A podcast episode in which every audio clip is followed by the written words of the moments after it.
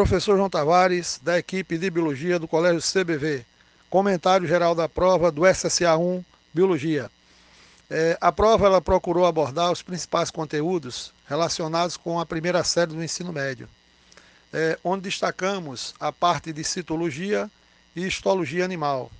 Tivemos também bioquímica e origem da vida. E completando a parte dos conteúdos, embriologia. A parte gráfica da prova não deixou a desejar. O aluno não encontrou nenhum tipo de dificuldade para relacionar os textos, assim como as imagens envolvidas nas questões. E com isso, a prova contemplou aquele aluno que realmente estudou.